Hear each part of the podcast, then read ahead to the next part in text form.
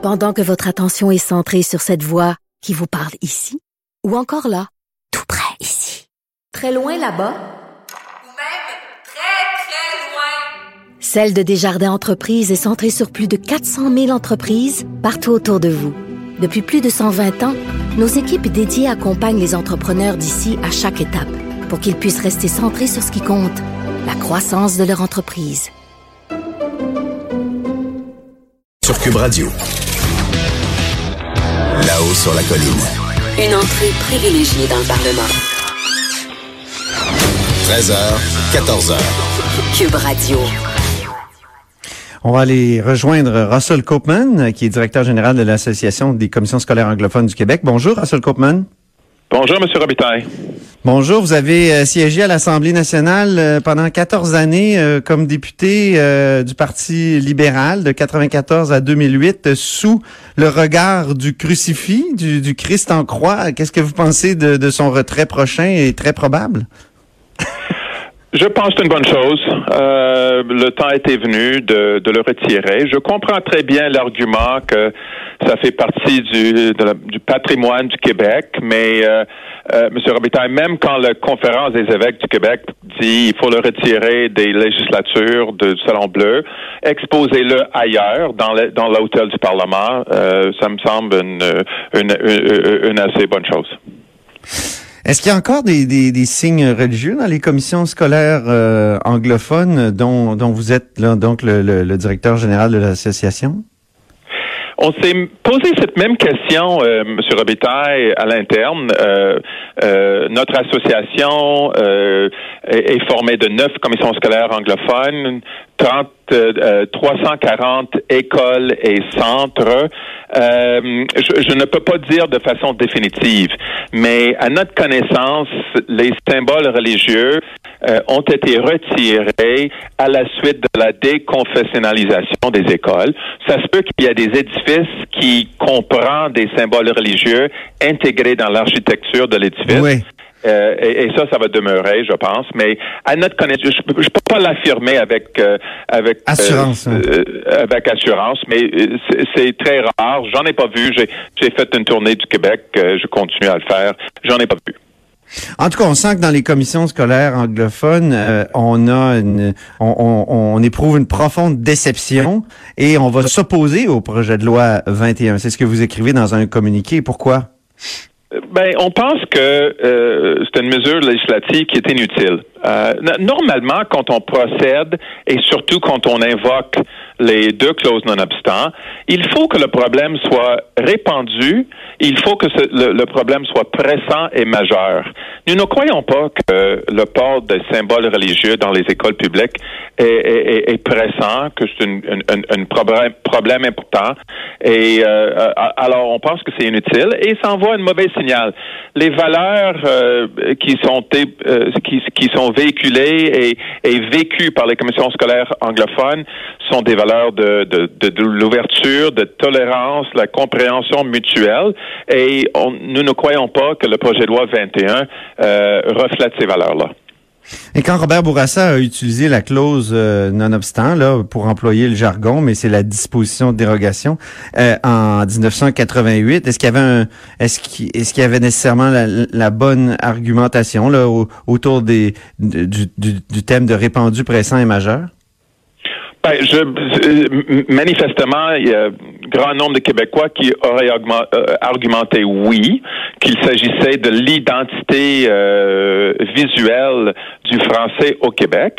Euh, le, le, clause non-obstant a été utilisé euh, à beaucoup de reprises, euh, et ça, c'est cité par le premier ministre, entre autres, mais la vaste majorité des fois que ça a été utilisé était pendant la règne du Parti québécois, immédiatement après l'adoption de la Constitution de 82. Et ça a été un geste politique. Hein? La clause non-obstant a été insérée dans chaque mesure législative adoptée pendant euh, presque une décennie pour euh, euh, comme guise de d'opposition au repatriement unilatéral de la Constitution.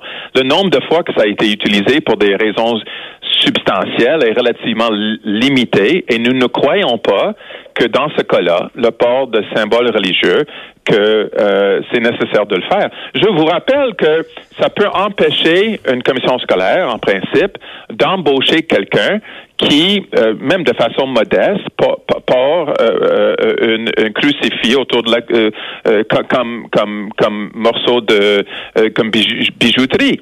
ça empêcherait une commission scolaire d'embaucher un, enseignant qualifié qui porte le turban qui portent le hijab, nous ne croyons pas que c'est nécessaire et que c'est euh, un frein euh, aux, droits individuels des, euh, Québécois. Pensez-vous qu'il y a une différence entre les anglophones et les francophones au Québec dans le rapport à la religion? On a l'impression que les, francophones sont euh, ont, comme rejeté euh, à la française un peu dans les années, évidemment en faisant une révolution non non violente, là, contrairement aux, Français euh, qui ont cette habitude. Mais donc dans les années 60, donc révolution tranquille et tout ça, rejet de l'oppression de, de l'Église catholique, alors que chez les anglophones, grosso modo dans, dans, dans le monde protestant, ça s'est pas passé comme ça. On a plus une, une vision anglo-saxonne peut-être même états-unienne euh, du rapport à la religion où euh, toutes les religions sont, sont les bienvenues il faut pas les, opprimer. Est-ce qu'il n'y a pas cette différence-là entre les, les deux, euh, disons, communautés au Québec? Oui, je, je suis pas sociologue, M. Robitaille. Je suis pas sûr que je vais m'avancer sur ces questions-là. Mais, mais au, Québec, la religion catholique romaine était associée pendant des décennies, sinon pas des générations, comme la religion de l'État. Euh, c'est moins le cas dans la communauté anglophone. Il n'y avait pas de, je dirais, de d'association d'une seule et, unique religion, ou même le protestantisme, le judaïsme, comme une religion de, de, de, la communauté ou de l'État. Et c'est peut-être là une des différences euh, majeures entre, entre les anglophones et les francophones. vous faites un bon sociologue, finalement. Monsieur Copeman, dernière question. Pensez-vous que les commissions scolaires anglophones vont appliquer la loi ou refuser de l'appliquer?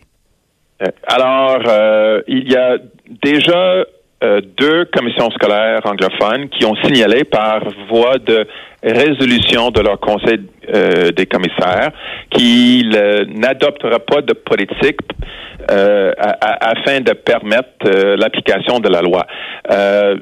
J'ai posé la question plus directement à certaines autorités et euh, je je, c'est un peu prématuré, mais je pense qu'il y a des indications qu'au moins deux commissions scolaires vont euh, ne, vont pas appliquer la loi. C'est-à-dire que euh, avec un, euh, la meilleure candidat ou candidate, le, meilleur candidat ou la meilleure candidate devant eux à l'avenir, si c'est pour un enseignant ou pour un directeur ou directrice d'école, je pense que ils ne vont pas tenir compte du fait que cette personne-là peut porter une, symbole religieux au moment de l'embauche. Mais euh, est-ce qu'on a des précédents de villes ou de commissions scolaires qui ont refusé d'appliquer une loi au Québec? Je, je, pourrais pas vous dire. il y a quelque chose d'intéressant dans la loi, je pense, M. Robitaille. Euh, on l'a remarqué, il n'y a pas de sanction. Hein? Euh, souvent, quand un gouvernement adopte certaines mesures, nouveaux, des nouvelles mesures, euh, il y a référence à des sanctions. Moi, j'ai, lu le projet de loi 21, euh, je l'ai lu deux fois, euh, je suis un ancien législateur. Euh, il n'y a aucune mention de sanctions. Je trouve ça intéressant, un peu curieux même. Est-ce que là, est-ce que c'est une indication que le gouvernement elle-même, euh, euh, lui-même, pardon, ne sait pas comment appliquer la loi?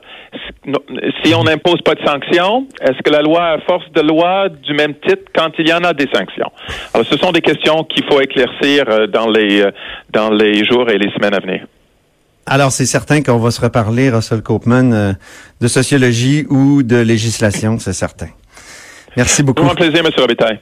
Donc, c'était Russell Copeman, directeur général de l'Association des commissions scolaires anglophones du Québec. Après euh, la virgule sonore qui suit, Maxime Laporte, président de la Société Saint-Jean-Baptiste de Montréal.